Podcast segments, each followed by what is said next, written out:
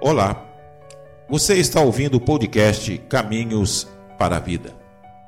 Eu sou o reverendo José Edson Airosa, pastor da Igreja Presbiteriana Independente de Fazenda Grande, Salvador, Bahia.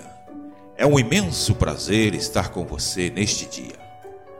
Hoje vamos refletir brevemente que, diante das crises, existem meios para qualificar mais positivamente nossa vida a exemplo da força de trabalho, de atividades físicas e também pelo exercício intelectual na busca dos saberes. Muito embora, por vezes, essa gama de diversidade proposta também podem nos paralisar.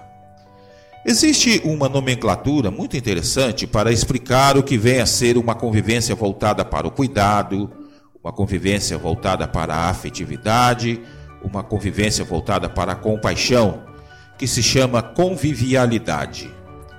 Assim é que esses valores humanos confrontam a falta de sensibilidade de outros sujeitos, que pautam suas ações no egoísmo, ganância, preconceito e tantas deformidades no comportamento humano. A convivialidade é uma resposta ao que tenta degradar as relações humanas e que não promove felicidade nos sujeitos. Nesse sentido, a relação humana deve ser considerada uma virtude permeada de compaixão, um sentimento altamente capaz de construir a vida plena na convivência holística, que impede a comunhão com os seres da natureza. O salmista diz no capítulo 34, dos versos 12 a 15, o seguinte: Vocês querem aproveitar a vida? Querem viver muito e ser feliz? Então procure não dizer coisas más e não contem mentiras.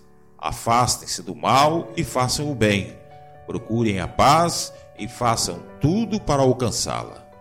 Deus cuida das pessoas honestas e ouve os seus pedidos. Portanto, não existe crise que impeça de buscarmos a felicidade. Este foi o nosso podcast de hoje. Deus te abençoe. Até a próxima.